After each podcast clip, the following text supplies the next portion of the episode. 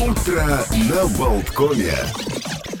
Всем еще раз здравствуйте. Продолжается утро на Болткоме. Олег Пекка в студии. Мне помогает Евгений Копеин. Ну что, мы с вами приближаемся семимильными шагами к э, окончанию утра на Болткоме, последний полчасика, который хотелось посвятить и в том числе всяким интересным не только событиям, об этом мы тоже поговорим, новостям, но и э, датам, датам из культурной жизни. В частности, э, в 1990 году был установлен на тот момент он уже, конечно, побит, рекорд аукционов Кристис. Ну и вообще рекорд э, произведений искусства. На аукционе Кристис э, картина художника Ван Гога, портрет доктора Гаше, ушла с молотка за совершенно вот фантастическую на тот момент сумму 82,5 миллиона долларов. Ну, это было, получается, 33 года назад, за, те, за то время и цены выросли. Сейчас там уже, по-моему, за 100 миллионов перевалило. Но предыдущий э, рекорд тоже принадлежал картинам Ван Гога. Вот удивительно, что Ван Гог, который при жизни сумел продать всего лишь одну картину, его содержал его брат, который торговал искусством, но брату несмотря на все усилия, удалось только одну картину «Виноградники Варли» продать. А после смерти, вот когда художник уходит из жизни, внезапно он становится популярным, внезапно все бросаются раскупать его картины. Вот как-то несправедливо устроена жизнь, что при, вот при жизни Ван Гог не мог воспользоваться плодами вот этого невероятного успеха своих картин, а на них наживаются, в общем, те, кто вовремя успел подсуетиться. В 1992 году на киноэкраны вышел фильм «Смертельное оружие 3».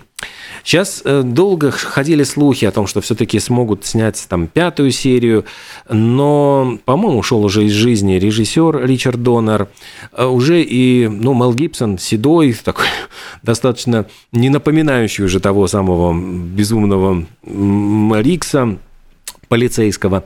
Э, да и Дэнни Главер э, тоже, в общем-то, в сильном возрасте. В общем, сейчас, скорее всего, конечно, эту пятую часть э, не снимут, но по тем временам, вот в 92 году, третий фильм пользовался огромнейшим успехом. Там, ну, уже вот он становился все более и более таким немножко более комедийным, и этому способствовало появление Джо Пэши, который ну, и сыграл там такого очень забавного, смешного персонажа. А, его, кстати, не было в первоначальном э, ну, он э, первоначальном сценарии Лео Гетца, а потом, поскольку он во вторую часть засветился и очень э, себя хорошо показал, решили добавить немножко комедийных черт. Ну и после успеха, вот когда эта картина вышла на экраны, компания Warner Brothers хотела подарить Мелу Гибсону, и э, режиссеру и продюсеру, по новенькому черному Range Rover в качестве благодарственных э, подарков. Однако, ну, в общем, они проговорились Ричарду Донору, а Ричард Донор, в свою очередь, пригласил на этот благодарственный торжественный обед еще и актера Дэнни Главера, самого Джо Пеши, Рене Руссо и сценариста Джеффри Бома. И вот ну, еще дополнительно 4 человека. И студия, в общем, оказалась в такой неловкой ситуации. Вроде бы, ну как, у них там было всего лишь 3 Range Rover, а придет 7 человек. И получается, что троим мы дадим, а четверым уйдут с пустыми руками. И вот прямо говорят, перед этим вечером представители студии бросились рыскать по Лос-Анджелесу, покупая новенькие вот эти самые автомобили для каждого нового гостя обеда. И по окончании этого обеда каждый из них получил ключики от машины. Это был такой широкий жест и красивый подарок. Что еще там? Я с удивлением узнал, что знаете, есть такой спин-доктор, по-моему, э, называется это сценарист, который находится на съемочной площадке, который переписывает просто буквально в последнюю секунду, если что-то нужно исправить в сценарии, какие-то детали. И вот таким вот доктором, который, сценарным доктором, который исправляет все на, в последний момент, оказывается, была актриса Кэрри Фишер, которая больше всего известна по фильму «Звездные войны», она там сыграла принцессу Лею. Но она плюс к этому прекрасный сценарист, она сама писала сценарий, там две картины, по-моему, даже получали награды по ее сценариям. И, в общем-то, в мире кино ее чествуют и знают не только как актрису, но и как сценаристку. Ну вот, а еще э, это единственный фильм, в котором нет упоминания о покойной жене Рикса, потому что в, в обычных фильмах он всегда все время говорил, но по-прежнему он носил свое обручальное кольцо, оно появилось во всех четырех э, картинах. Э, его напарника Мертаха, у него лодка называлась Код-7, и вот тоже забавный момент, это код полиции Лос-Анджелеса для перерыва на обед. А еще там были там для рекламы кинотеатра, для рекламы самой картины в вестибюлях кинотеатра там даже была специальная вот трехмерная такая вот картонный такой постер, на котором Рикс и Мертах, они позировали с пистолетом, а Лео Гетц, ну, в исполнении Джо Пеши, выглядывал на заднем плане. И причем интересно, что там устанавливали какой-то там специальный моторчик, и что голова покачивалась, и как будто бы он выглядывает и прячется за их спины. Это вот был очень, ну, такой интересный ход, который придавал популярности, привлекал внимание к этому постеру. Ну и, конечно, именно в этой третьей серии появился саундтрек, который сочинили и исполнили вместе Стинг и Эрик Клэптон «It's Probably Me». Э, совершенно потрясающая, наверное, самая лучшая композиция из саундтреков вообще «Смертельного оружия». Я предлагаю вспомнить этот э, потрясающий хит и заодно таким образом вспомнить и фильм «Смертельное оружие 3».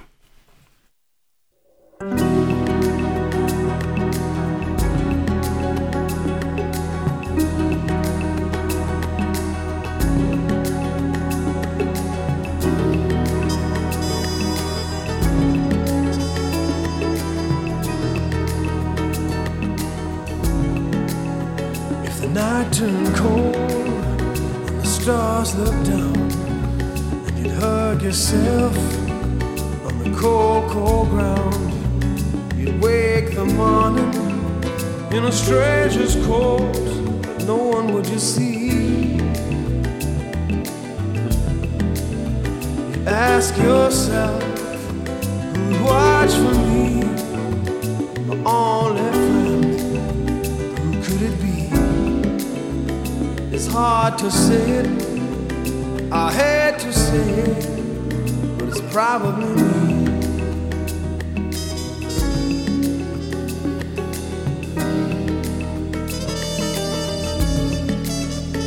Your belly's empty and the hunger's so real, you're too proud to beg, too dumb to steal.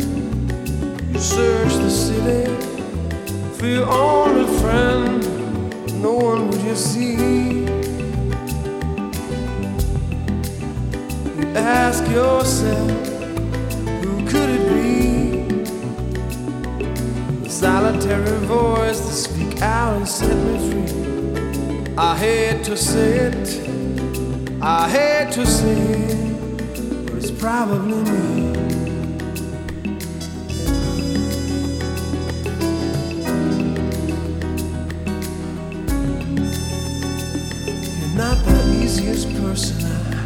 Ever got to know. And it's hard for us both to let our feelings show. Some would say I should let you go your way, you only make me cry. Невероятно красивая вещь, но, правда, это э, уже более личная, персональная версия Стинга «It's Probably Me». Для фильма он записывал вместе с Эриком Клэптоном, и у них, ну, в общем, каждый из них поместил эту версию на своих собственных альбомах и э, добавил туда именно своего, своего. Э, «Смертельное оружие 3» вот вышел на экраны в 92 году, а в 2011 в этот день на Канском кинофестивале прошла премьера фильма Мишеля Хазанавичуса артист. И тогда жюри оценило только работу актера Жана Дюжардена, однако всего год прошел, и эта картина стала триумфатором Оскара. Она получила пять наград Американской киноакадемии, включая награду как лучший фильм года, лучшая работа режиссера и лучшая мужская роль, опять-таки Жан Дюжарден. Фильм, который рассказывал и показывал э, историю прихода звука в немое кино, и эта картина без звука снятая э, вот такой амаш немым, немым фильмом, черно-белое кино, которое подчаровало просто покорила сердца очень многих зрителей. Если кто не смотрел, обязательно посмотрите. Просто вот сегодня такая дата, господи, получается, что 12 лет назад она, эта картина появилась на экранах.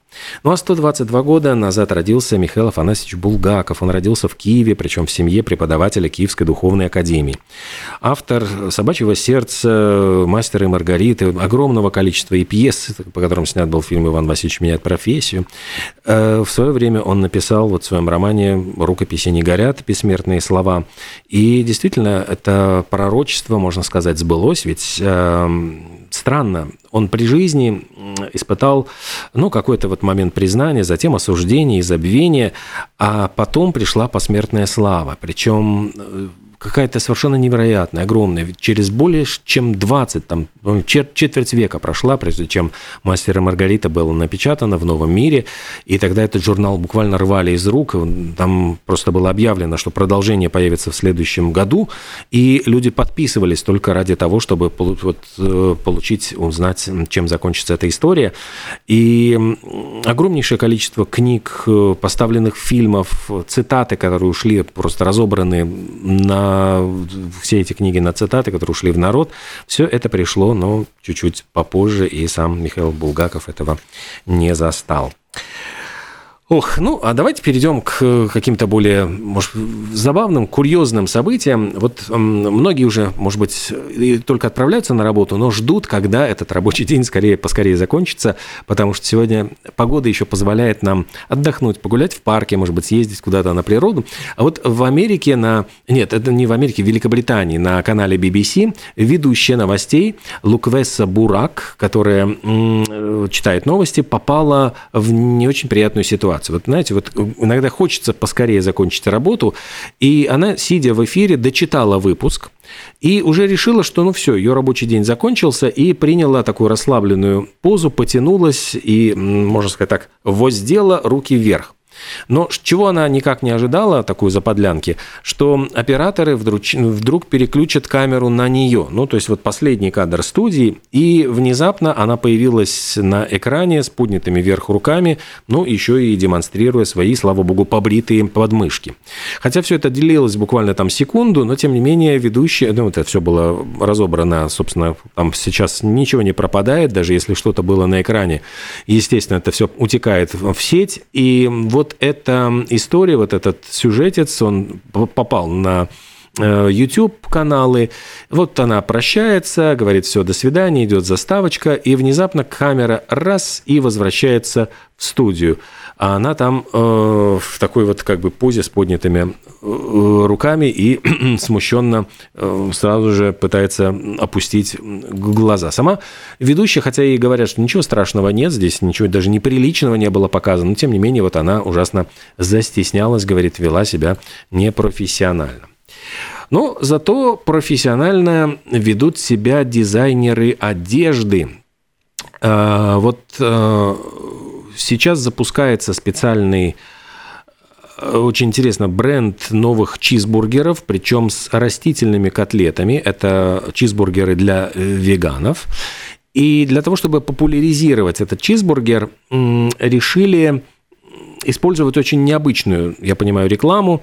Э, там художник объединился с компанией Fortune Farm, которая занимается производством растительных продуктов, и внимание, э, создал дизайн кроссовок, которые раскрашены растительными красками. Практически это изображение этого растительного бургера на кроссовках.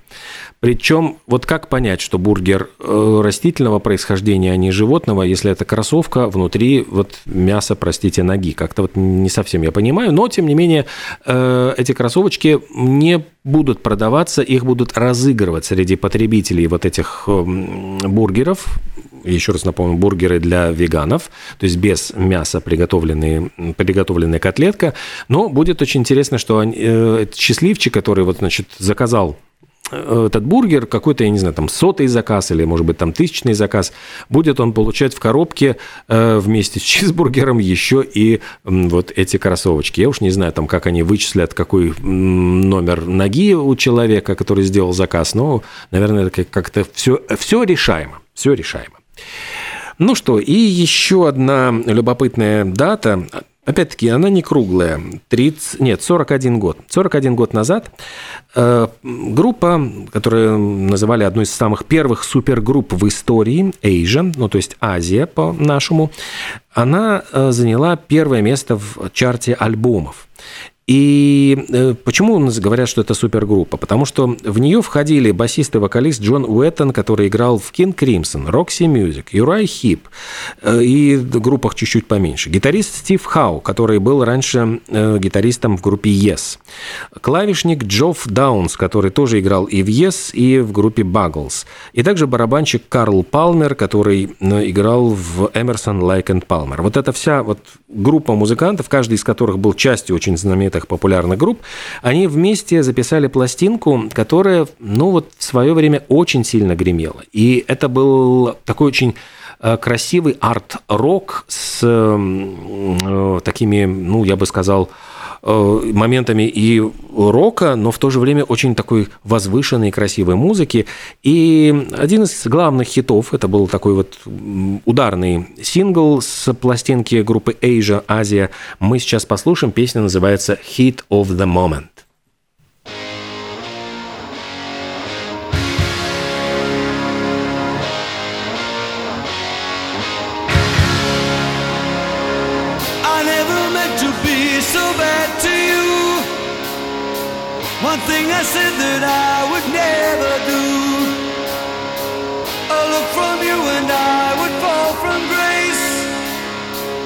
And that would wipe the smile right from my face. Do you remember when we used to dance? And incidents arose from circumstance. One thing led to another, we were young and we would scream together songs unsung.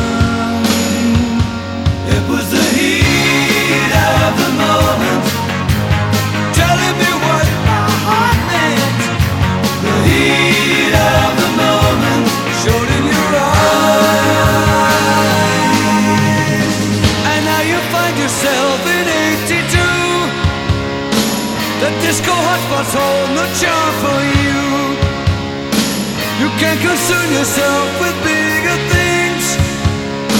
You catch a pull and ride the dragon's wings. Cause it's the heat of the moment. The heat of the moment. Это группа Asia, Hit of the Moment. 41 год назад э, вот эта песня гремела в качестве сингла, главного сингла с их одноименного альбома. Ну, а впереди у нас э, много чего будет еще интересного. Буквально через несколько минут начнется программа «Добро пожаловаться». Я напомню телефоны, по которым можно звонить. Вот на прошлой неделе мы даже не успели. Как-то вот получилось, что разогнались с темами, но начали поступать звонки, а уже время было заканчивать передачу, поэтому Поэтому давайте, может быть, не будем тянуть до последнего. 67212 93 9, 67213 93 9. Мы сегодня продолжим как раз-таки очень и очень актуальные темы коммунального хозяйства, о том, что нас ждет в ближайшем будущем, вообще как э, вот это принудительное э, утепление квартир, реновация квартир, которая вот собирается задачиться Европа, что это для нас значит, вообще где искать деньги на все это и э, что делать, если вот вы не хотите участвовать в этой программе, а это будет обязательным. Можно также писать на WhatsApp 2306191, задавайте ваши вопросы. Ну и буквально через несколько минут, э, там после новостей, мы начнем программу. Ну, а пока вот, э, кстати, в пятницу мы все время говорили про, э, с Константином Рангсом про экологию, климат-контроль, про изменение климата. И, знаете, вот где-то борется таким кнутом, а где-то пряником. Вот власти Бельгии сейчас собираются по поощрять напротив жителей страны, э, как правильно выбрасывать мусор. Если вот выбрасывается мусор в положенном месте, в положенный контейнер, то бельгийцы будут получать специальные ваучеры. Причем эти ваучеры можно будет обменять на бонусы. Это, например, скидка на коммунальные услуги. Вот смотрите, очень даже актуально. Бесплатный билет в музей э, или товары в магазинах-партнерах, которые вот э, сотрудничают с э, ну, вот этой коммунальной службой. Так что, ну, вот, мне кажется, что не всегда нужно как-то кнутом заставлять людей ну, вести себя прилично, вот лучше все-таки, когда это происходит и добровольно, и когда человек еще за свои, ну, свое благородство, за свою как бы сознательность получает какие-то приятненькие бонусы. Э, ну что, наверное, время нам сегодня закрывать утро на Болткоме, но я еще раз напомню, что эфир радио Болтком продолжается, и программа «Добро пожаловаться» буквально через несколько минут в нашем эфире. Все оставайтесь на своих местах.